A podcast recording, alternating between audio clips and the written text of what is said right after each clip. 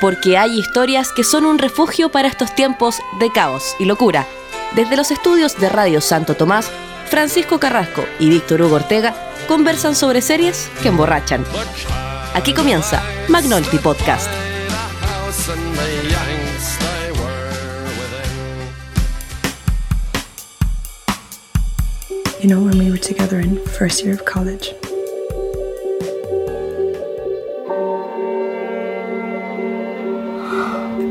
Was kind of a perfect time in my life, to be honest. It'd be awkward if something happened with us. No one would have to know. I didn't know your mom worked in the Sheridan's house. What's Marianne like in her natural habitat? I don't know, I don't see much of her. We hook up secretly. like some kind of game. Actually really hot. I don't want people going around town saying that knacker is dating my sister. Hola, ¿cómo están? Estamos dando comienzo a un nuevo capítulo de Magnolti Podcast. Nos escuchas en www.radiosantotomás.cl. Estamos acá en los estudios de Radio Santo Tomás, como siempre junto a mi amigo Francisco Carrasco. ¿Cómo estáis, Francisco? Estoy súper bien, amigo Víctor. Contento de comentar una serie que debe haber sido de las mejores del 2020. Tranquilamente. Así. Vamos a conversar hoy día de eh, la serie Normal People, una serie dirigida por Lenny Abrahamson y Hetty McDonald, que está basada en una novela que fue muy emblemática, eh, escrita por Sally Rooney, que se llama el mismo nombre, que, mm, como dices tú, fue eh, elegida una de, de las mejores series del año 2020. Eh, que es una serie que decidimos a última hora comentar. Después, al final de este capítulo, les vamos a hablar de cuál era la serie que queríamos comentar en un primer momento, pero por distintas razones no lo hicimos. Por razones que no van a nuestra responsabilidad. Tenemos alta responsabilidad, pues, como que no. No, yo siento que no. Yo, yo siento que está bien tomada la decisión. Y Sí. que sobre todo con esta serie, eh, claramente hay una de- decisión que fue súper comentada entre nosotros. Sí, ya, ya les vamos a contar, ya les vamos a contar, porque Normal People no está dentro de las series que vamos a comentar en esta primera temporada que ya se acaba. Eh, y eh, bueno, decir que esta serie se estrenó el 26 de abril del año 2020 en BBC 3. Hoy está disponible en la plataforma Hulu y también está disponible en un montón de plataformas que ustedes podrán encontrar fácilmente. Que Google, que Google te puede... que Google te puede ay- ayudar a encontrar. Gratis. Sí. Eh, bueno, ¿por qué mm, quisimos eh, comentar esta serie? Porque se hablaba mucho de esta serie, eh, Normal People. A mí me aparecía en todas partes el algoritmo ahí que, me- que nos persigue. Me presentaba esta serie a cada rato. Me parecía interesante que fuera una serie irlandesa. y que llevado a la contingencia a decir que hoy en día, decir que este es el primer capítulo 2023 que grabamos, ¿no es cierto? y que eh, en este tiempo eh, previo a los Oscars se está hablando mucho de un actor que es Paul Mescal, el protagonista de After Sun, y a raíz de esa película muchos han acordado que él, eh, digamos que tocó el cielo de la actuación con protagonizando esta serie. Mira, yo voy a ser bien honesto, yo no había escuchado de la serie. Por, por tanto, cuando me la presentan me sorprendió así. Ujú. Yo dije, bueno, tendrá cosas buenas, porque malas recomendaciones no da. Porque ahí, ahí te pusiste a googlear y dijiste, ah, mira, Ni siquiera eso. Llegué y la vi ah, mira. a, a contingencia de lo que no vi. y eh, me sorprendió mucho la pareja de actores, que en este caso sería Paul Mescal y la actriz Daisy Edgar Jones. Daisy Edgar Jones, que a partir de esta serie sus carreras explotaron absolutamente y son sumamente jóvenes. Ella tiene 23 años hoy y el 26, o sea, son la mayor proyección que tiene probablemente el Reino Unido en términos de actuación. Sí, sí, y aparte que eh, es muy fenómeno la serie porque, como decía al principio, eh, es esta adaptación de la novela de Sally Rooney que eh, Fue un éxito comercial, fue un bestseller, tengo un entendido. gran éxito comercial y fue definida por The New York Times como la primera gran escritora millennial. Eh, Sally Rooney, que es una escritora nacida en el año 91. 30 y va para los 32. Sí. Joven. ¿Qué, mm, qué te pareció? Como, bueno, decir una pequeña sinopsis que es una historia, ¿no es cierto?, de amor y desamor de, dos de dos jóvenes que se conocen desde el colegio en Irlanda, eh, mientras el país está eh, inmerso en una crisis financiera, la del año 2008. Entonces, como el seguimiento a lo largo de unos, qué sé yo, unos 7 u 8 años, ¿no es cierto?, Desde que tienen 16 hasta como los 24 puede ser, algo así, ¿no? Claro, desde finales del colegio hasta cuando ya están saliendo a la vida profesional. Ese es como el, el- el periodo de tiempo en el cual se abarca la serie. Eh, la serie, a ver, yo creo que la serie, el gran tema son las relaciones humanas. El amor en todas sus filiaciones posibles. Eh, romántica, como padre, como hijo, como hermano. Eh, es una serie súper profunda y creo que una muy linda serie. Una serie que me recordó en ciertos momentos a, a varias series, como toca el amor en, en forma paralela de las distintas maneras en que se presenta. Me recordó también harto de la trilogía Linklater, un poco con el tema de la sincronicidad, con el encontrarte en el momento preciso, eh, de no dejar estos amores inconclusos siempre a medio vivir, pero, pero nunca dejando a- a- al afecto a la persona, ni a lo que ello implica. Eh, también habla muy bien de cómo las personas somos eh, constantemente eh, afectadas por nuestro medio ambiente, medio ambiente que se va trasladando entre el condado de Sligo, que es donde comienza la serie, que es un- una provincia portuaria dentro de Irlanda, hasta la gran capital que es Dublín. Así que la historia en, e- en esos marcos se maneja ¿La disfrutaste? mucho, mucho. Sí, yo, bueno, como te decía, me aparecía cada cierto tiempo ahí en el radar y aparte que vi After Sun, esta película de Charlotte Wells que mm, ha estado nominada a algunos premios dentro del cine independiente del 2022, que aprovecho de recomendarla porque está bien buena la película. Y ahí aparece Paul Mescal haciendo un papel de padre joven en un viaje eh, con su hija. eh, y está bien bueno el, el- el papel del, y ahí empecé como a indagar y, y- y claro, es como uno de esos actores eh, que para una generación es, es muy relevante, ¿no?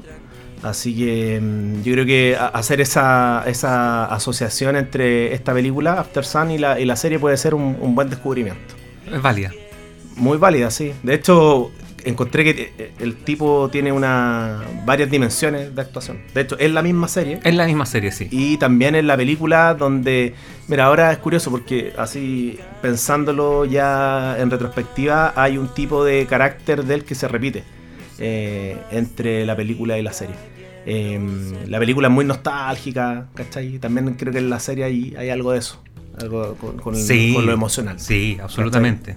Es muy, muy delicado en ese aspecto. Sí, y una de las características que tiene esta serie de Normal People es su banda sonora, eh, que está muy buena.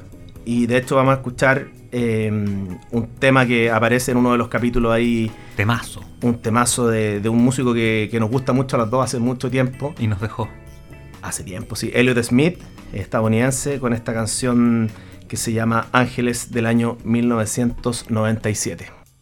Ahí escuchábamos al gran Elliot Smith de la banda sonora de Normal People, el tema Ángeles, que también aparece en una película emblemática del año 1997 que se llama Good Will Hunting de Gus Van Sant, en donde gran parte de las canciones de esta banda sonora eh, son de Elliot Smith. Un músico que yo creo que para nuestra generación es súper relevante de ese indie pop que fue creciendo y hoy en día sigue siendo indie, pero su popularidad, digamos. Bueno, teníamos una discusión el otro día por WhatsApp que tú decías que Elliot Smith no había sido tan grande No, no, no. Lo o que no había te- tenido yo- tanta respuesta mediática, digamos. Lo que yo te dije es que él se, se muere porque él se suicida con una puñalada en el corazón. Una muerte muy romántica.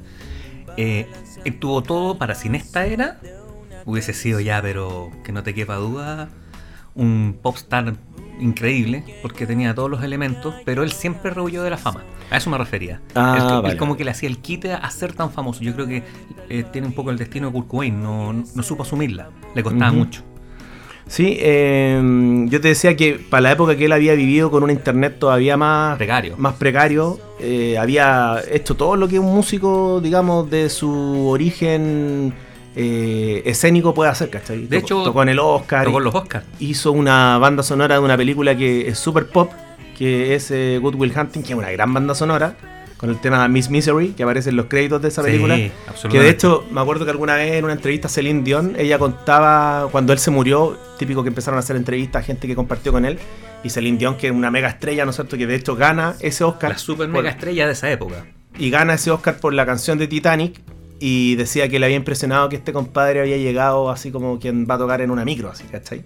Porque de verdad que el loco era, era muy independiente Muy genuino. muy genuino. Y la verdad es que es un gran compositor, es un gran letrista y, y bueno, para quienes no lo conozcan, eh, Elliot Smith, eh, siempre es bueno comenzar a, a revisar sus canciones y para nosotros fue una sorpresa que apareciera eh, en Normal People y en un capítulo clave de Normal People, ¿no es cierto? Entonces yo te decía que leí ahí como subterráneamente un guiño que le hacía eh, que le hacían los directores o, o qué sé yo, la escritora. No, obvia- no hemos leído la novela, no sabemos si estas canciones que aparecen están citadas en la, Pero en la guiño, ¿a- novela. ¿a, qué te, a qué guiño, a qué te refieres?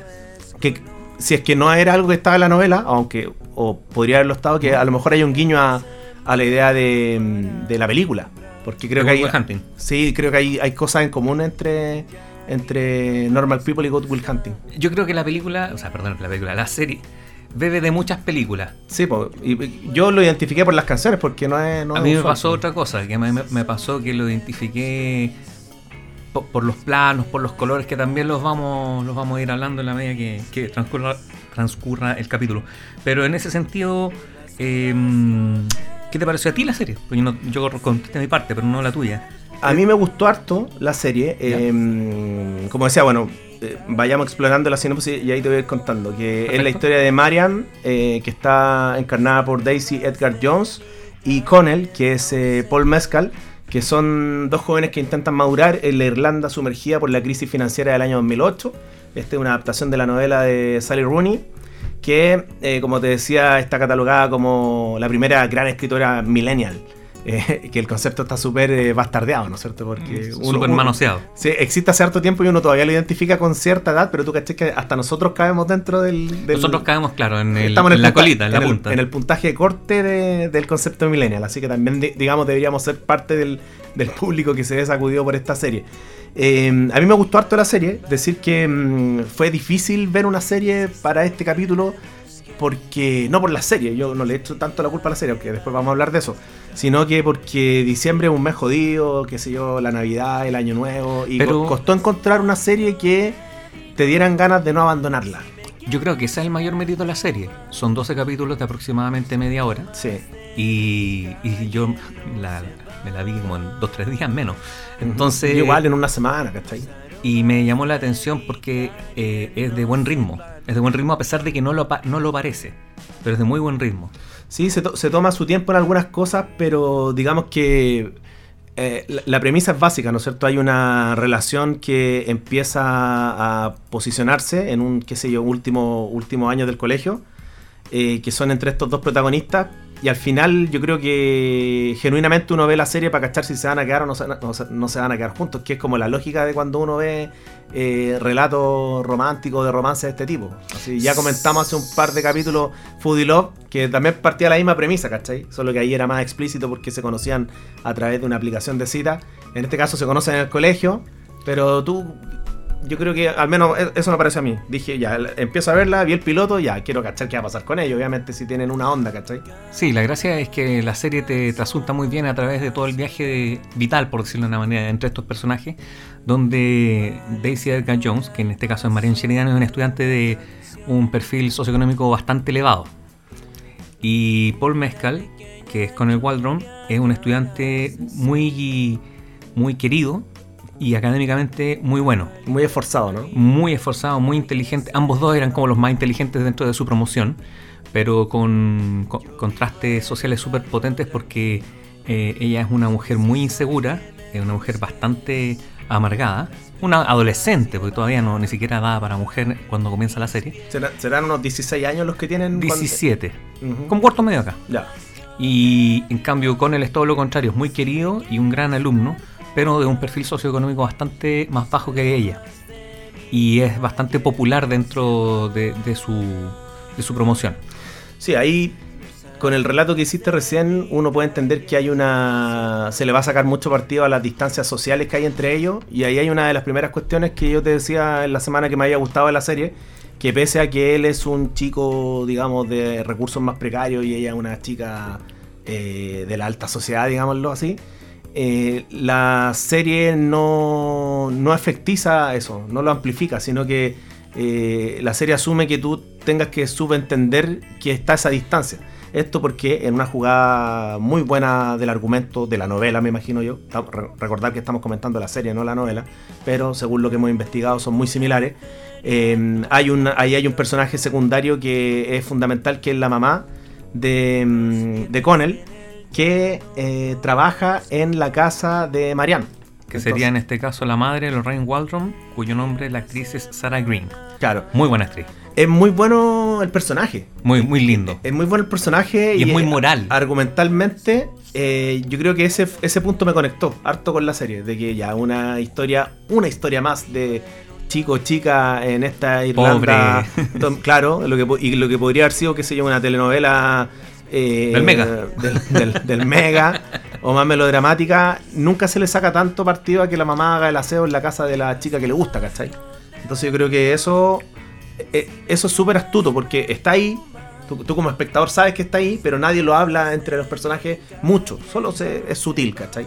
Sí, y tampoco se le explota de manera efectista, como tú dices esa palabra Claro. que al final resume muy bien cuando dejas de, de transmitir un argumento para tratar de sacar partido. No, aquí es un dato la causa y tú tienes que ver cómo evoluciona. Ahí el espectador es realmente espectador, no es encausado para que piense algo. Claro, y eso está interesante porque ahí se hace un paralelo entre los padres, entre el, digamos, el- la mamá de la chica, que es una abogada, que tiene más recursos, ¿no es cierto? Y que había una cosa que a mí en un principio me... Yo creo que todavía me resiento un poco de la serie, yo creo que esta es una buena serie, pero claro, la, mamá del chico de recursos más precarios es, es un personaje más más íntegro que la mamá de la chica rica, ¿cachai? Entonces eso como que, bueno, seguramente eso está en la novela y obviamente eh, eso es vital para que funcione como conflicto, como drama. Pero cuando terminé de ver la serie me daba cuenta de que eh, esa es una, una tendencia que no siempre me simpatiza. Que en el mundo pobre eh, siempre todos sean buenos y en el mundo rico todos sean malos. No es que sea así del todo, Ujú. pero ese es un claro guiño. po. Porque, ¿cachai? Que, Pero eh, no, no, no será simplemente que es como un, Tú, un- tú un tenías esa, contraste. pero tú tenías, tú me decías ayer en la semana que tenías esa teoría de que claro, de que estos mundos pueden existir. Eh, claro, es bastante probable que en el mundo del- de una sociedad alta, donde hay más poder adquisitivo, los jóvenes no tengan una relación tan horizontal con sus padres y en un mundo más popular, digamos, sí haya esa, esa relación. A mí lo que me pasa es que como ya uno ha visto eh, productos televisivos, series de ficción, series del streaming que ya se han saltado esa norma, cuando aparece una serie, digamos, post 2000 que vu- vuelve a caer en ese tópico, no es que esté mal automáticamente por eso, pero me lleva a pensar de, ah, ya de nuevo, como... Es que yo creo que era la necesidad de hacer un contraste, nomás, Víctor. Yo ahí aclaro el punto que Denise Sheridan, que es la madre de Marianne, interpretada por la actriz Aislinn Mac, perdón, McGuckin, un apellido bastante complicado, una actriz británica muy hermosa la, la mujer. Eh, es esta típica madre soltera concentrada solamente en el dinero. Y yo sé que no te gustan los personajes tan uni- unidimensionales. Claro, quizás e- eso fue, ¿no es cierto? Eh, que, que no se reía ni por las tapas la mujer. Claro. Pero yo creo que era necesario para transmitir por qué eh, esta, esta niña, que después se transforma en mujer, que, que es Marianne, eh, tiene estos problemas afectivos tan poderosos, en cambio él no. claro. Siendo los dos de una capacidad intelectual parecida, tienen eh, graves falencias a la hora de, de enrolarse afectivamente y él también tiene sus falencias, lo deja manifiesto en el segundo capítulo con, perdón la expresión, cagazo que se manda en pos de la relación y, y ella resiente todo y cada uno los errores de él y eso se transunta por los traumas familiares que presenta. Claro, que esto que yo estoy destacando como una debilidad, al final es una conclusión a la que uno llega después del capítulo 8, 9, 10, ¿cachai? Son 12 capítulos, pero en un principio digamos que no está tan explícito. De hecho, cuando la serie parte, eh, es bien interesante que mm, ellos se van conociendo de una manera eh, que es bastante atrayente, ¿no es cierto? Porque tienen personalidades muy opuestas, como decías tú, el personaje de Paul Mescal eh, es un adolescente popular, es- esforzado, que tiene una relación bastante eh, fraternal con su mamá, puede hablar con su mamá incluso como La de- tutea, de hecho. la tutea, claro. Y el personaje de Marianne no tiene la misma suerte, ¿no? Tiene problemas por la... Me parece que eh, su padre está fallecido, ¿no? Su padre falleció. Su padre falleció, ahí no hubo, no hubo buenas circunstancias con ese tema. Y ella no tiene una buena relación ni con su hermano, ni con su madre. Que un imbécil, hermano. Sí, es verdad, sí. Un imbécil de, pero de marca mayor. Sí, Entonces, eh, yo creo que en ese sentido, a lo mejor la jugada puede que no te haya gustado tanto, pero eh, ¿cuál es la otra alternativa? Que Marianne sea social porque sí, y ahí también corre el riesgo de que tú, como espectador, no quieras tanto a Marianne. Entonces hay que tener ojo. ¿sí? De, repente, que- de repente la figura, es que a ver, también convengamos, tú has visto tanto y Y que son capítulos también son. A ver, Que a lo mejor son la- capítulos cortos, ¿cachai? Eh, yo creo que tiene que ver un poco con ese tema. La duración de la serie a lo mejor no permite darle tanta dimensión o darle tantas capas de diferenciación a los personajes. Y en ese sentido, cuando hay una serie que dura seis horas en total y que tiene que adaptar un- una novela, yo creo que se opta por eh, eh, enfatizar en ciertos elementos, en ciertos tópicos, que seguramente en la novela uno no quedaría con esa idea, ¿cachai? Eh, entonces, concretamente, el- el- aquello que me pasa con eh, personajes que uno siempre los ve enojados o los ve siempre amargados, eh, cuando ya has visto que eh, en, otras, en otros relatos, en otras historias, los personajes pueden ser amargados en un momento, pero también pueden tener sus momentos de alegría. Yo creo que tiene que ver con eso. Pero en el entendido de que es una serie de capítulos cortos, es una serie... no te da el tiempo, ¿no? No te da el tiempo, claro. Seguramente en la novela debe estar mayormente definido. Eh, ¿Qué más decir? Que, bueno, a partir de, de- de ese. mm, A partir de ese. De, de este marco en el fondo que te presenta la serie, ciertos clichés se evitan. Y eso es súper agradable. ¿Como cuáles? Eh, como justamente el hecho de que tengan diferencias sociales y que esa diferencia social haga imposible este amor. ¿Mm? Romeo y Julieta, por decirlo de una manera, aquí no hay un impedimento del amor. Aquí por sobre todo hay... eh, Sí, no lo había pensado, claro. Lo, lo que hace que no, no puedan estar en, en paz todo el tiempo no es la clase social, ¿o sí? No, ¿No? no, no. Son los caracteres, digamos. Y por ahí va también la magia de la serie porque eh, si no sería como te, te vuelvo a repetir, sería muy Romeo Julieta, sería como muy excesivamente clásico, sino que yo creo que, vuelvo a repetir, para mí, después de haber visto la serie, porque yo me acuerdo que me dijiste, ¿viste el capítulo 1? Sí, lo vi y te dije, chuta, me sentí por un segundo, en, en mi infinita ansiedad, dije, oye, es una serie de, de adolescentes, no entendiendo que esto se iba a extender por toda la juventud. Em, que de alguna, de alguna manera la serie es capaz de situarte en lo que nos pasa a la gran mayoría de los, de los mortales. Yo por eso creo que el título está muy bien puesto. Normal People Es un buen título. es un muy buen título. Es un muy buen título, sí. porque te trasunta cómo la, el, el amor muchas veces eh, se, va, se va haciendo eh, se va haciendo difícil y tiene impedimentos que no, no pertenecen a variables que tú tienes. Claro, sí. ¿sí? Y ahí, ahí es donde me gusta y hago la relación con Linklater, la trilogía que tú sabes que es una de mis preferidas porque justamente te, te hace entender eso. Una cuestión que yo cuando chico no creía por ningún lado, no, si tú no estás con alguien es porque no quieres estar. Y en el fondo creer que tú tienes el control de todas las cosas. Y aquí Sí. esa premisa se ve constantemente, se repite a lo largo de la historia. Aparte que yo creo que eh, el público principal, que es algo que vamos a, desarrollar en el siguiente bloque, el público principal de esta serie, digamos que son personas de, qué sé yo, 26, 27 hacia abajo, ¿no es cierto? Eh, y sin embargo, la serie, pese a que se concentra en ese público, de todas maneras puede ser interesante para un público mayor, que somos nosotros y otros más, otros, otros espectadores más que, que la han seguido y también le han dado cierta eh, cierto prestigio a la serie, ¿no? Porque es una serie que está bien criticada en general. O sea, decirte que eh, durante el 2020-2021 estuvo postulada, eh, sin ganar ningún premio, pero estuvo postulada a seis premios, incluyendo el Critics Choice Award, el Golden Globe Award, el Primetime Emmy Award. Eh, normalmente están en las categorías los actores y la serie en sí. Sí. Así que eso te da más o menos una idea de, de- de la calidad que la serie desarrolla. Sí, no, sí. Creo que ahí llegamos como a un consenso de que es una serie, digamos, de bueno hacia arriba. Sí, ¿No es cierto? sí. Bueno, vamos a escuchar eh, una gran canción de la banda argentina Las Pelotas del disco Despierta del año 2009. Esto se llama Personalmente. Ahí escuchábamos Personalmente de Las Pelotas, esta gran banda argentina, Temazo. temazo, del disco Despierta del año 2009. Tiene una súper buena versión en, en YouTube, en este programa donde... En el estudio. En el estudio. Sí. Qué, qué gran programa. Muy buen programa. Muy buen programa. Sí, de hecho también me acordé de esa versión.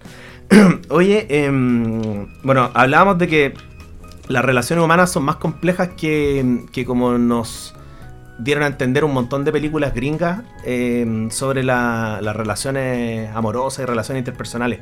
Y yo creo que Normal People eh, es una buena serie porque se distancia de esa, de esa, digamos, de esos motes que tenían las películas románticas, que también uno disfrutó, qué sé yo, 500 días con Summer, 10 cosas que odio de ti, y todas esas cosas que dependían como de un único momento. Creo que cuando uno habla de que en Normal People la- las relaciones humanas son más complejas es porque se pretende meter en, en, digamos, se pretende adentrar en, en el entramado eh, de dificultad que tiene el estar preparado para tener una relación amorosa. Creo que por ese lado, yo creo que mientras la veía decía, ah, ya, este es una... Es como no quiero utilizar la palabra típica en un plan peyorativo, sino que esta es una típica historia de amor, desamor de jóvenes, pero que... En un eh, punto. En un punto, ¿cachai? Pero claro, eh, made in Irlanda, digamos, y en eso se distancia de cómo eh, nuestra generación fue construida respecto a, a la comedia o los dramas románticos estadounidenses, porque convengamos que tú citas la trilogía de Richard Linklater, pero de partida no es una comedia y tampoco es una muestra representativa de cómo son los dramas románticos eh, de Hollywood. Esa, ¿no? Porque una, es una trilogía que es bastante marginal dentro de esa industria de los años 90 y principios del 2000. Sí, absolutamente de acuerdo con tu comentario. O sea, como que cerráis súper bien el tema de que aquí no es en el encuentro de dos entes en un punto en el espacio, sino es el desarrollo del amor en todas sus formas que, van estos, que estas personas van experimentando, no solo con, con ellos mismos, sino con su ambiente, con su entorno, un entorno que, como dije en el primer bloque, pasa desde la casa de ellos, de la cuna, que es, es Laigo, que es esta ciudad portuaria que, por coincidencia de la vida, Dato Rosa, el padre de Bernardo Higgins es de ahí. ¿Te, te gustó ese dato? Sí, me gustó. ¿Te gustó? ¿No podía hacer de otra parte? Había que hacer una ligación con un chileno. El padre de Bernardo Higgins es de Es de Sligo. Sligo, sí. ¿Y eso lo supiste cuándo? Investigando. Ah, mira. Sí, eso yo investigo. y el, el es que- Pero no, onda, si ponías Sligo en Wikipedia te dice el padre del... No, no, no. ah, no, porque a veces te ponen como personajes destacados. No, no, digamos. no. Ah. Lo que pasa es que, a ver, entre paréntesis, Sligo es una ciudad que también me, me acordé con bastante de The Beatles, la serie británica con Stephen Graham, porque es súper interesante que la BBC, si bien no hace turismo con las ciudades, te va internando en las ciudades y, y las ciudades británicas son como súper parejitas. En términos de clima, de colores, es como súper ordenado, súper limpio. Te convencí con la serie de la BBC, ¿ah? Son Sí, buenas. son muy buenas. sí. Sí, bueno. Y eh, bueno, para cerrar, es que de alguna forma estas personas que parten muy pequeñas desde esta pequeña ciudad llegan a la gran urbe y se ven súper abrumadas por, por este periodo de adolescencia que yo creo que se extiende más allá de los 17, en el cual en el fondo te estás transformando. Y en ese sentido la serie es súper inteligente porque te adentra en otros temas, como por ejemplo el suicidio, como por ejemplo la depresión, las relaciones fallidas, El bullying. el bullying, el sentir las clases sociales que se sienten. Digamos que el sexo también. Un- el se- yo creo que pocas series he visto que series. Quizá en el cine hay mucho más tratamiento del sexo, pero en la serie está muy bien tratado. Sí, como los traumas, digamos, eh, los traumas personales y cómo desembocan en, en el sexo. Claro. De hecho, eh, leía por ahí que eh, fue una serie que si bien tuvo mucha difusión y hoy día está eh, igual hay gente que considera que tiene demasiado sexo para una serie, digamos, eh, de este tipo, ¿no es cierto? Y, eh, puede ser que no sea lo habitual, pero claro, me parece que no son escenas de sexo eh, de partida están súper bien filmadas, ¿cachai? No son como gratuitas. No, y yo creo que ahí eh, la decisión de la actriz al hacerla es fundamental. No por el tema del consentimiento, sino porque ella como actriz, como artista, dice voy a hacer esto porque creo que se debe hacer.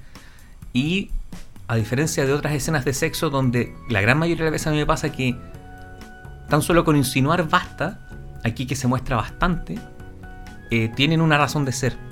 Que no se las puedo decir porque tienen que descubrirla Claro. viendo la serie, pero en el fondo es, es emocionalmente muy revelador el sexo que se tiene.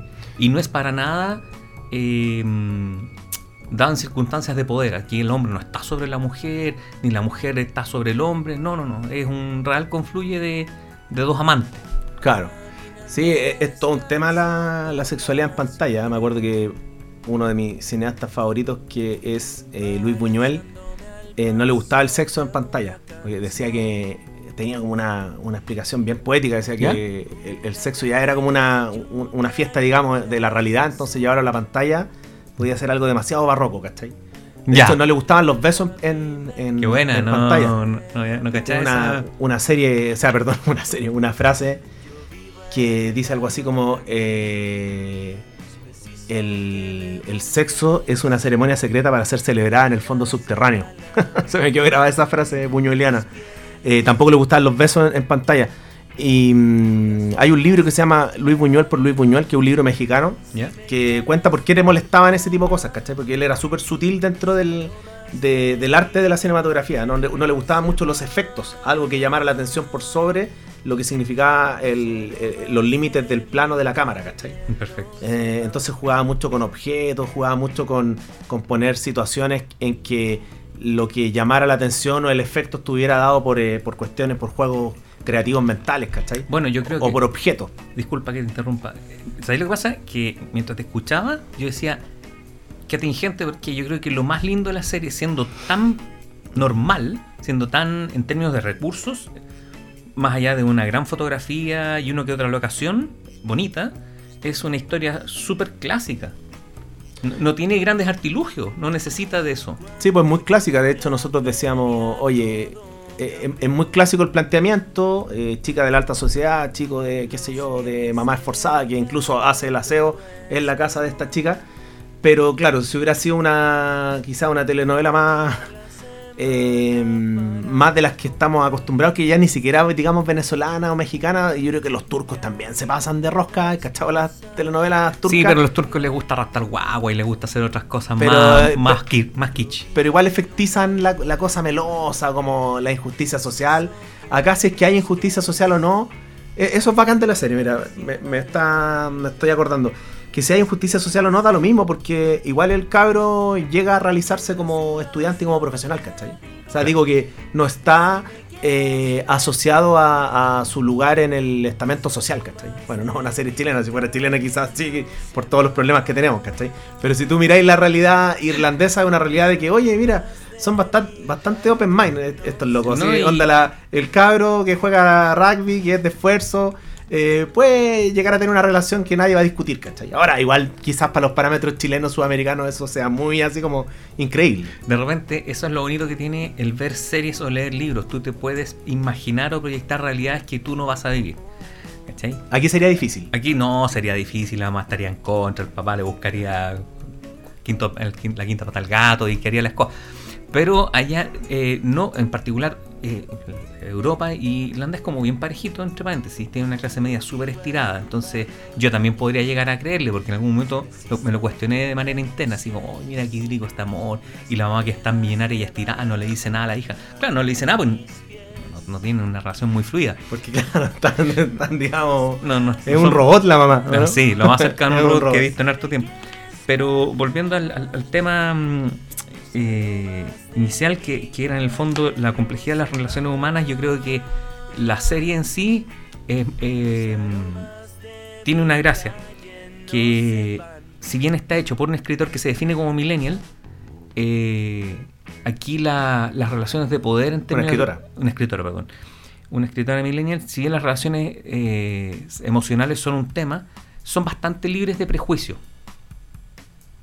O sea, no te presentan como que la, la niña, en este caso Marianne, eh, tiene bastantes parejas a lo largo de su vida y eso es algo pecaminoso y sucio, algo muy latino donde el macho cabrío tiene... No, aquí no... Es nomás. po. Es, es Claro. como es y en ese sentido también me agradó la serie. Fuera sudamericana, oh, hermano, así como. ¿o no? oh, mira, la pelada está con la mina. ¿Cachai? No sería como bastante. Aquí no. Y ahí también se denotan otro- otros argumentos sociales, que en el fondo es aquí es Irlanda y cada uno vive su vida y, y nadie te va a estar. Y, pasa bastante a lo largo de la serie. Ahí surge pregunta que solo un irlandés, un irlandés o una irlandesa nos podría responder. ¿Será tan así? Porque bien sabemos que en Irlanda hay una carga religiosa más grande que en otros países de Europa.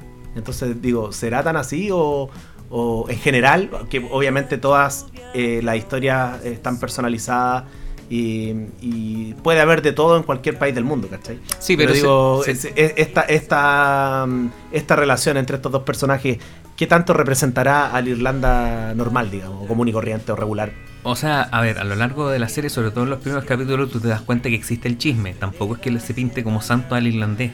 No, y existe un bullying que hay, un ahí ahí- es duro. Ahí se empareja un poco con las películas gringas de las que yo la estaba distanciando al principio. Pero trae la realidad chilena. También, eh, es un fenómeno universal, Eh. Pero al ser universal, yo lo encuentro válido. Porque No, a mí, que es válido, es válido. A mí lo que me pasa es que en las producciones chilenas es como la mujer, eh, en las producciones de, antiguas de Chile, era como la mujer tenía relación sexual con más de un hombre, oh, es promiscua, es cochina, es... Y después como que la contramano vino después que la mujer tenía muchas relaciones con muchos hombres y soy empoderada. ¿Cachai? Aquí no, no existe esa cuestión de esas Es cargas. que, es que no es tema, pues, es como... es, y como tiene que ser, po, ¿cachai? No es que eso, tema. es- eso es interesante desde el punto de vista argumental, porque como no es tema, no te quedáis pegado en eso y pasás rápido a lo que viene, ¿cachai? Y Claro. entonces eso, e- ese tufillo que puede llegar con esa cuestión nunca pasa a ser más importante que esta chica con este chico en Sligo o en, en Dublín. En Dublín, ¿no? Sí. Después en donde, Trinity College. Trinity College. En donde están tratando de, de mantener la relación. Y también eso es bueno que... mm, que mira, si, si tenéis razón, porque ahora me, me acordé con nombre y apellido, que mientras la veía, pensaba, oye, igual esta, esta serie se distancia de algunas películas emblemáticas de acá de Sudamérica, una más emblemática que la otra, que planteaban la idea de- del amor y el desamor y el ir y venir de una manera muy enfermiza, pero de una manera enfermiza que llegaba incluso a rayar en la locura. Por ejemplo, eh, hay una película brasileña de Héctor Babenco que se llama eh, El pasado, con Gael García Bernal, como del 2007. ¿Ya? Héctor Babenco eh, fue un, un director bastante prestigioso, digamos, en Brasil. ¿Murió? Entiendo que sí. Ah. Eh, y la otra es Nueces para el Amor, con Gastón Pauls, el, el coprotagonista de Nueve Reinas con Darín, sí, sí. que también es como no pueden estar juntos y uno de los dos, no voy a decir quién, termina en el delirio. ¿Caché que acá, eh, digamos, matices más, matices menos, no pueden estar juntos todo el tiempo a lo largo de los 12 capítulos, pero se reencuentran y todo bien porque tienen como una amistad de base, ¿cachai? Ellos son. Hay una amistad entre ellos, ¿cachai? Porque Yo- de hecho, por- según yo, en varios momentos de la serie están con distintas parejas, pero igual se llevan cordialmente, ¿cachai? Te soy honesto. Esta es mi percepción, porque- para que veas que de repente dos personas ven una misma situación y tienen interpretaciones. Yo siempre sentí que fueron más amantes que amigos, solo que son muy, muy racionales. Ya, pero- podrían pero- aguantarse, pero siempre se quisieron más de lo que quisieron a las otras parejas. Pero ninguno de los dos eh, iba a cometer un crimen o iba a, No, a caer. claro. A, a eso voy. Es que en estas películas que te estoy citando, Se cae en el delirio. ya. Eh, Dejan las eh, cosas. Spoileríamos. No es para el amor la, la mujer, digamos, de esta dupla protagónica queda mal, pues, ¿cachai? Eh, ya Gastón Porzo no pudo estar con ella y está la idea de que, ah, si no estoy con él me vuelvo loca, ¿cachai? Casi en un manicomio, ¿cachai? Y mientras no están, puro sufrimiento. Acá, mientras no están, cada uno está en sus cosas, se acuerdan, se mandan su, qué sé yo, su WhatsApp, ¿cachai? Pero no hay como esta cosa de que es todo o nada, ¿cachai? A eso me refiero. Perfecto. Ahora, claro, tú sentís que siempre fueron amantes, que nunca se dejaron de querer, pero eso es algo que está en el interior de los personajes. Pero los, los personajes, de alguna forma, a través de las grandes interpretaciones que tuvieron, sobre todo la pareja central, eh, se demuestran. O sea, en ese sentido, y eso es- es súper válido de, comentar en este momento, es que eh, Daisy Edgar, Jones y Paul Mescal tuvieron una química fantástica. Hasta el punto de que tú me hiciste un comentario mientras veíamos la serie y me dijiste, fíjate cómo a ella y a él le cambian las expresiones al verse en los momentos de reencuentro a lo largo de estos siete años van reencontrándose en distintas situaciones, lugares, momentos, eventos sociales, etcétera, y la capacidad de expresión de ambos, o sea, yo te digo, realmente ellos son bueno, y ni siquiera yo, las otras salió, salieron en una lista, ese Variety, la, la- el magazine norteamericano, elegidos como las 20 próximas estrellas de Hollywood. O sea, realmente las carreras de ellos ascendieron a la estrella. Es que sí, pues, sí, es una serie que nos estamos concentrando por motivos de no spoilerear cosas que podrían ser spoilereables solamente en su dupla protagónica. eh, y es un trabajo espectacular el que hacen, porque me imagino, y por lo que he visto en otras series o en otras películas, debe ser súper difícil eh, tener un, un semblante diferente cuando estáis compartiendo con otras personas de un equipo, de un reparto, ¿cachai? Y claro, hay, hay momentos. Yo creo que él eh, brilla mucho en la, en la serie, eh, Paul Mescal. O no sé si estaré prejuiciado por haberlo visto en After Sun, en donde hace un gran papel. Em, pero encontré que, el, el personaje de él tenía. aparece más en pantalla que el de ella, porque eh, no, no está por partes iguales.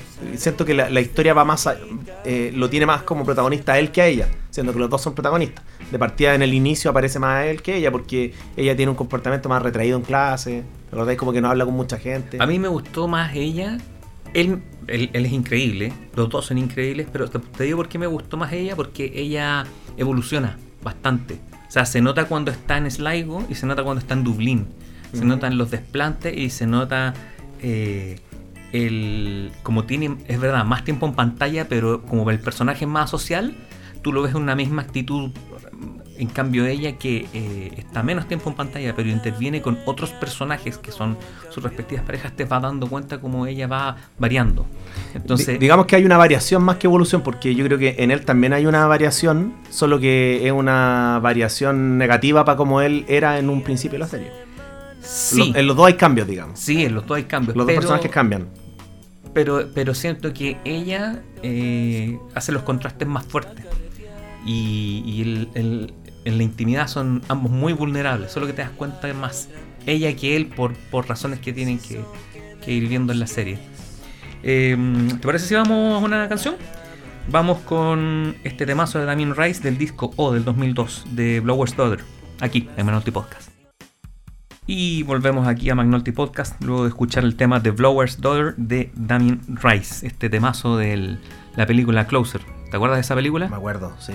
Una Eh, ya gran película, ya son casi 20 años ya. 20 años, sí. Ayer me repetí una película, creo que te dije por WhatsApp, ayer me repetí una película que no veía de- desde hace 20 años, que es Perdidos en Tokio. Ya, Súper loco, porque en, en el 2002 no la quise ver porque todavía eran 19 años. En 2003, ahora pasaron 20 años la, la- cosecha la- 2003. Cosecha, es como un vino, ¿no? El, vino esperáis que se cumpla un, un tiempo. Eh, la encontré terrible buena, Perdidos en Tokio. Lost in Translation. Y Sí, Closer. ¿Te acordáis de Closer? me acuerdo, sí, me acuerdo. ¿Sabéis por qué, por qué elegí la canción? Porque Closer eh, debe haber sido una de las primeras películas que ofrecía un- una cuestión súper intimista. In- intercambio de pareja. No, no, el swinger me da lo mismo. No, no soy muy. Pero es de eso, po. Sí, no, pero a lo que yo voy es que de repente, no de repente, sino que siento que el cine ha ido evolucionando en, en como cuestión intimista. En donde el sexo se mete como una variable, antes el sexo no era tan variable. De hecho, el, el director de Closer es el mismo del graduado. Que el graduado es del 67. Mike Nichols. Sí, Mira, no me acordaba de ese, de ese detalle. No, yo vi eh, Lost in Translation porque mm, quería ver cómo había envejecido. Creo que una película bien carismática de- del 2003 de Sofía Coppola. Y tiene cuestiones interesantes la película. ¿sabes? Yo creo que no es una obra maestra, pero es una gran, gran, gran película. Creo que eh, se diferencia mucho de las películas de esa época. Aparte que eh, Sofía Coppola creo que marca, marca una tendencia de, de las cineastas de fines de los 90, principios del 2000. Porque hoy en día, producto de la industria y producto también de, la, de cómo la sociedad ha ido tratando de ajustar cuentas con, con las injusticias que habían antes por eh, la cantidad de películas dirigidas por mujeres, hoy en día es más fácil encontrar películas de este tono u otros tonos dirigidas por mujeres. Pero a fines de los 90, principios del 2000, la figura de Sofía Coppola se eh, erigió potente. Sí, pues, más allá de que, De que es hija del de gran- que hija del Francis Ford Coppola, porque al final hay gente que usaba eso para sepultarla, pero yo creo que era una, era una sombra que incluso a ella la, la tiene que haber agobiado. Imagínate ser hija de, de uno de los mejores directores de la historia. O sea, hasta el punto que yo te dije, el mito que, que recorría, que supuestamente su pareja le hacía las películas, que era un mito popular. Súper machista igual el mito. Muy machista, pero machista. Aparte que no, pero es ridículo porque es como... Yo- pero yo eh, te lo sí, comenté a modo de mito porque yo lo escuché no una, sino en varias partes, en portales incluso, y yo decía, pucha, que gratuito, porque en una de esas es una soberana mentira y está ahí basureando a una gran directora. Y en ese sentido, perdona que te lo pregunte, ¿cómo le haces el nexo que yo hice con Closer y esta canción y esta serie, que es muy intimista, respecto de cómo la serie va tratando las relaciones y en- entre estos dos amantes que en el fondo tienen una cadena de, de, de encue- de reencuentros. Hay algún tipo de, de- hay algún tipo de relación. eh, no sé si lo tengo tan claro ahora. Creo que hay una manera de filmar que, es bien sutil. Eh, de hecho, la tengo fresca, perdido en Tokio, porque parte con este plano del trasero de Scarlett Johansson. Eh, y claro, de, de alguna perspectiva, digamos, hater, sería pero ¿cómo? Parte con un plano del culo de Scarlett Johansson, ¿cachai? Pero está tan bien filmada esa secuencia que te da lo mismo al final. ¿Cachai? O sea, no, no es tema, está eh, es como una es como un, un un símbolo o una imagen de lo que va a venir después. Eh, claro, ahí está la diferencia de que son dos personas que se encuentran en un hotel de un país donde todo es diferente, ¿cachai? En este caso, eh, hay- creo que hay una manera de filmar que tiene algunas similitudes, ¿cachai? Eh, el- los rostros, por ejemplo, ¿cachai? De, de esta idea también de elaborar lo- lo- los planos medios eh, inmersos en, en- en lugares con mucha luz. Eh, hay, hay escenas de, de Perdido en Tokio que me. O más bien, hay escenas de Normal People que me recordaron a Perdido en Tokio. Acá está en un contexto más universitario, eh, qué sé yo, en, en, en casonas como muy burguesas, ¿no es cierto? Que es el mundo de ella. Ujú. eh, en donde también harta fiesta, ¿no? Hay harta fiesta. en Mucho la- encuentro social y mucho alcohol mucho alcohol. propio sí. de, de Irlanda, como que me dio risa. En algún minuto yo pensaba, oye, ¿no será exagerado tanto alcohol? Porque hay mucho evento social. ¿Te pasó respecto a, a lo mismo y en, en el tono ya un, un- un pelín más técnico respecto a la serie? El uso de los planos, harto, harto primer plano. Estaban buenos los primeros planos de la serie. Estaban buenos porque se concentraban en, en cómo ellos tenían esta, este vínculo especial amoroso y tratan de hacer ese juego a, a partir de la visualidad, ¿no es cierto? Destacan mucho los colores amarillos en, en- la serie, eh, una iluminación que, que, mm, digamos que es bien clara.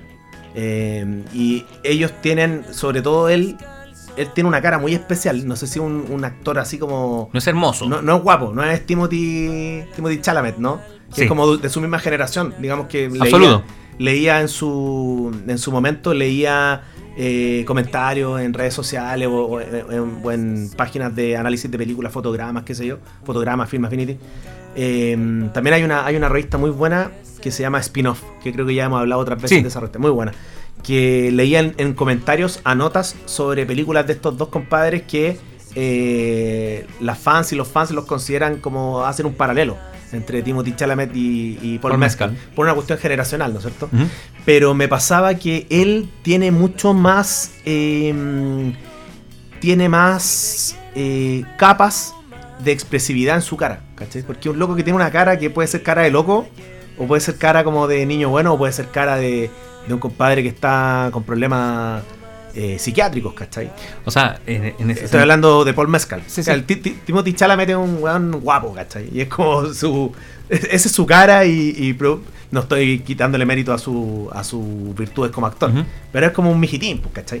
Ujú. Paul Mescal un- tiene un, un rostro más tosco, ¿cachai? Entonces creo que. eh, Más masculino. Más masculino y, y más tosco, más de violencia. Entonces verlo en un papel como este, que es un papel mm, que es bien por momentos eh, tímido, introvertido, ¿cachai?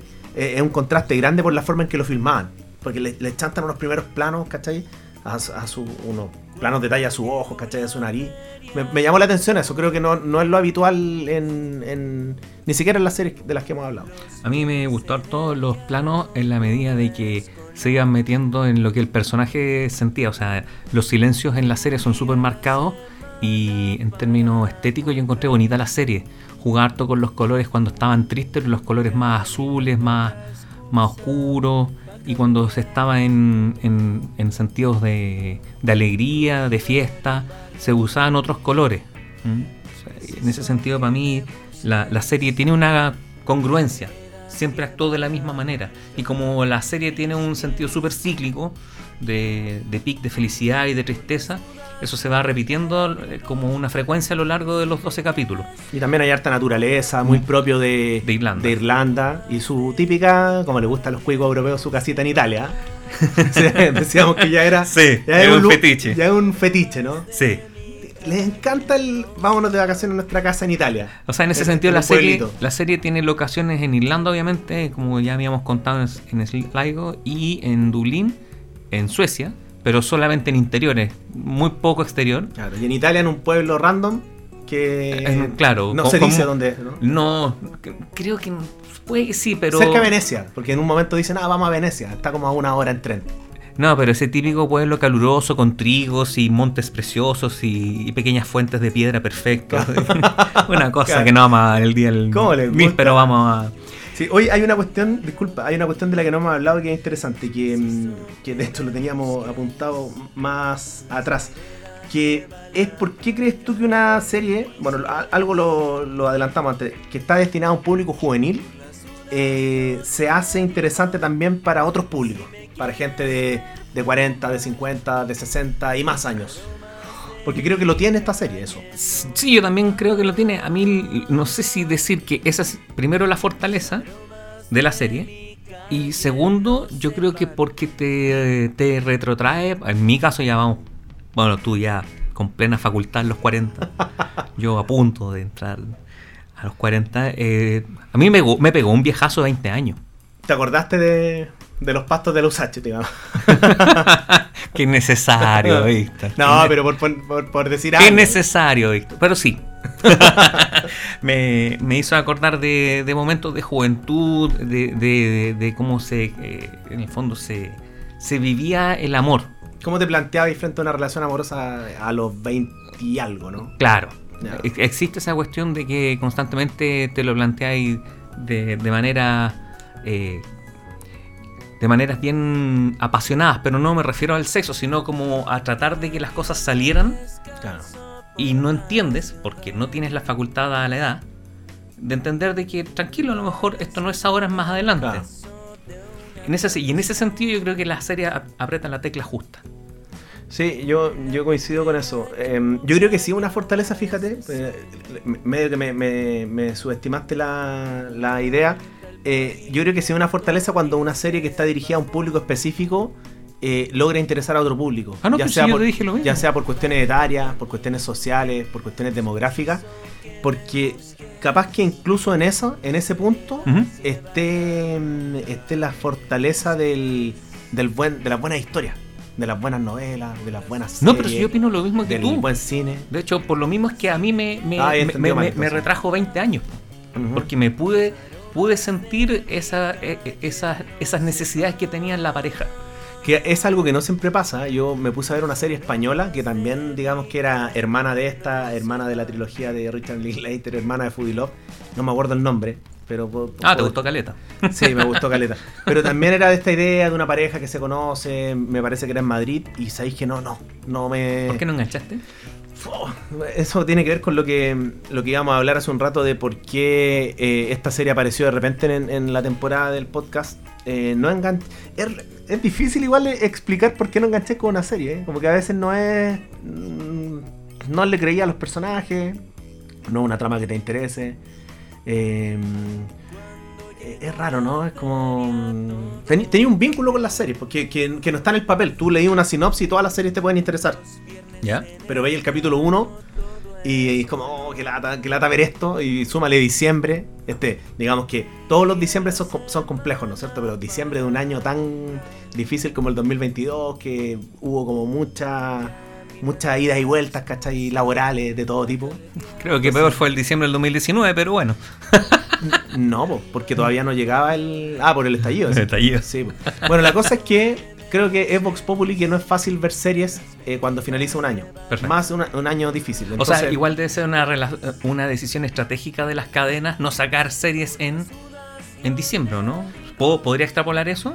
¿Tú que Podría ser, ¿ah? Podría ser, ¿ah? La, la cosa es que eh, esta serie, que es la- una ficción sobre una realidad diametralmente opuesta a la mía, eh, estoy. Yo la veía desde Mayoco, digamos, está ahí, Trinity College, ¿ah? Pero Mayoko igual tiene cosas de No, no, ¿no? ¿No? No. Ah, ya. Eh, entonces, claro, socialmente no estoy cercano a los personajes, estamos en las antípodas, ¿cachai? Pero igual se te hace interesante. Me acuerdo que el viejo y querido Roberto Fontana Rosa decía eso, que los grandes relatos son aquellos que aunque tengáis eh, años luz de distancia con los personajes, quieras saber cómo van a terminar.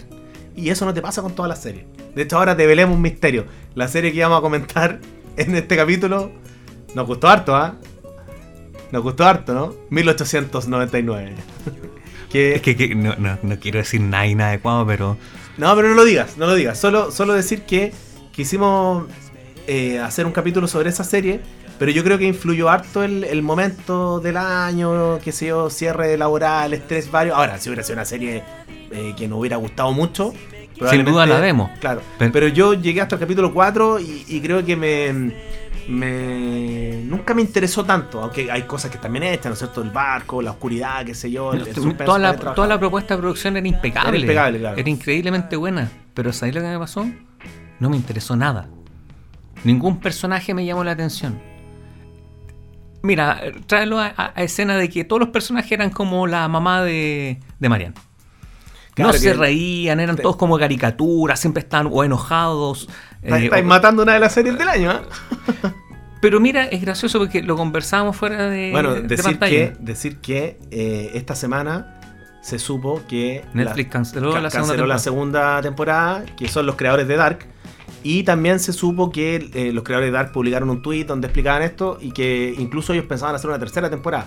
Ahora lo interesante es que es una serie muy vista, muy, muy, muy, Muy, muy vista. vista. Pero pese a eso, eh, si hacen el ejercicio de rastrearla por Twitter, digamos, como por tener una red social en donde uno puede captar opiniones serias y otras no tan serias, la gente ironiza harto con la serie. Y creo que eso no es una buena... No una buena señal. No, no es una buena señal. Pero bueno, esperemos que eh, en otro momento mm, podamos ver alguna serie eh, como esa. Más de esta- ciencia ficción y otra. Claro, porque Normal People, digamos que fue un salvataje. Porque no teníamos. Estábamos bien de cu- ¿Cuál puede ser? Y yo dije, bueno, esta está a la mano. Son capítulos cortos, ¿cachai? Sí.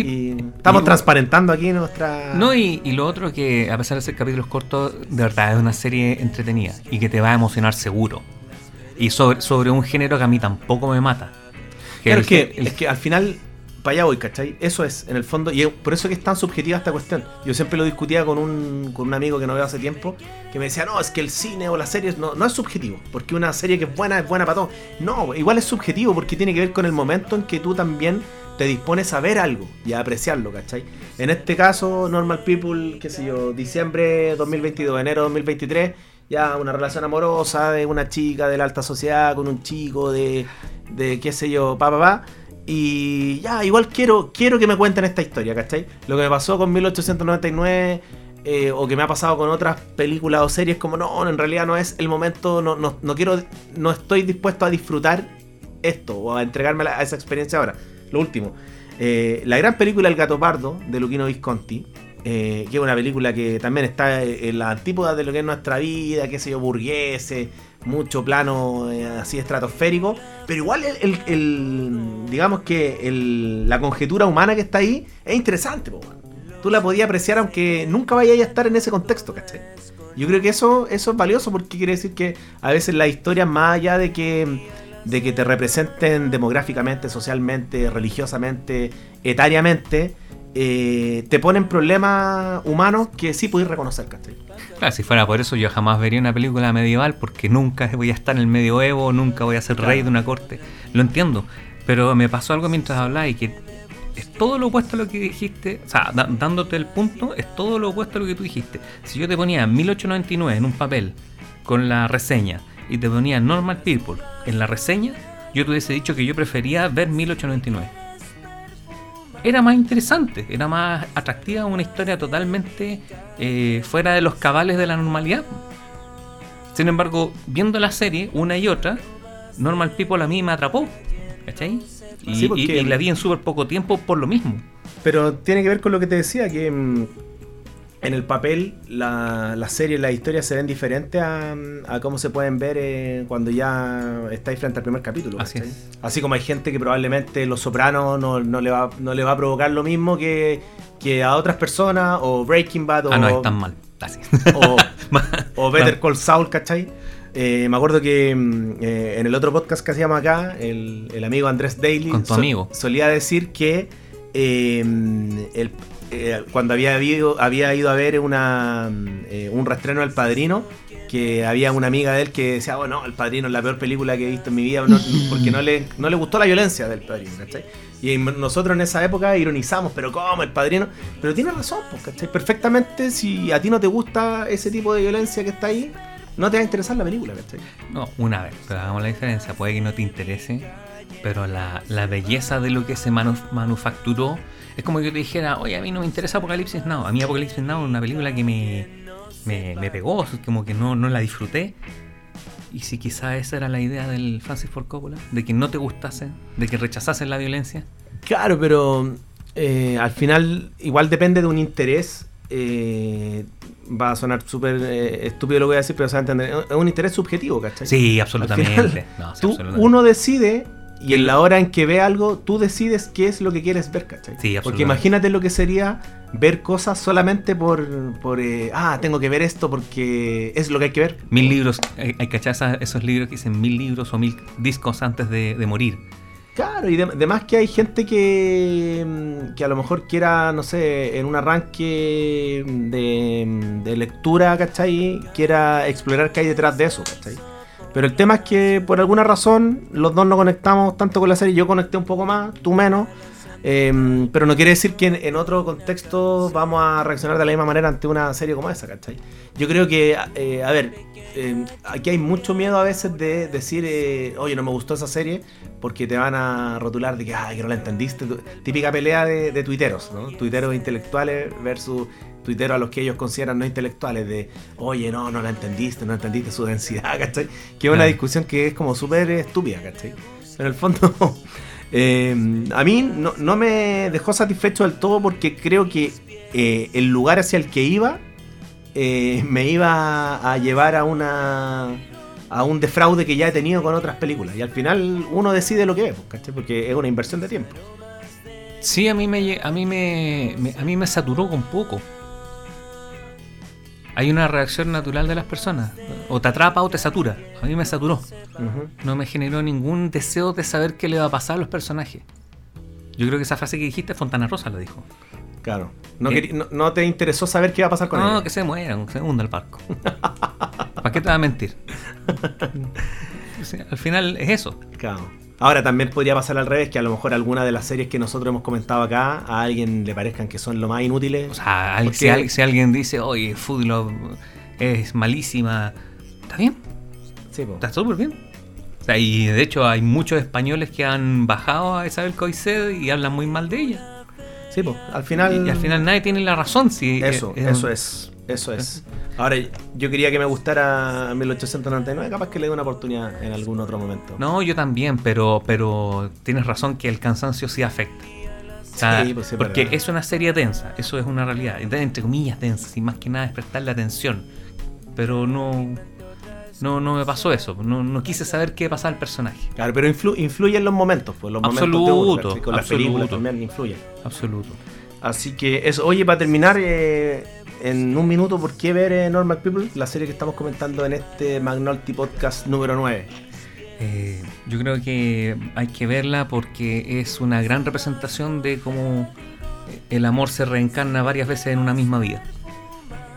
Y es muy interesante cómo en este caso la, eh, la escritora Sally Rooney te, te pone en ese predicamento a lo largo de, de la vida de estos personajes.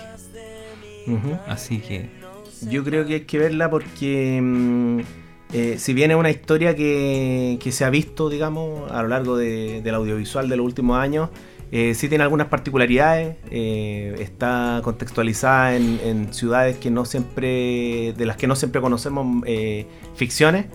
y creo que hay una dupla actoral que está muy bien trabajada y sobre todo que este es como el, nacimiento así mediático de un actor que este año se va a hablar mucho de él por los proyectos en, en los que está involucrado y que probablemente va a ser el futuro del cine. Ya lo es, pero digamos que... ¿Y a ella no le tiráis tantas fichas como él? Eh, también, pero creo que el personaje hacía que se luciera más él, ¿Sí? ¿cachai? Sí. Y bueno, y vean After Sun. Y si después de ver After Sun quieren saber más de Paul Mescal, van a poder ver también eh, eh, esta serie. Excelente, pues, amigo. Eso es. Hasta la próxima. Nos vemos. Chau. Chau.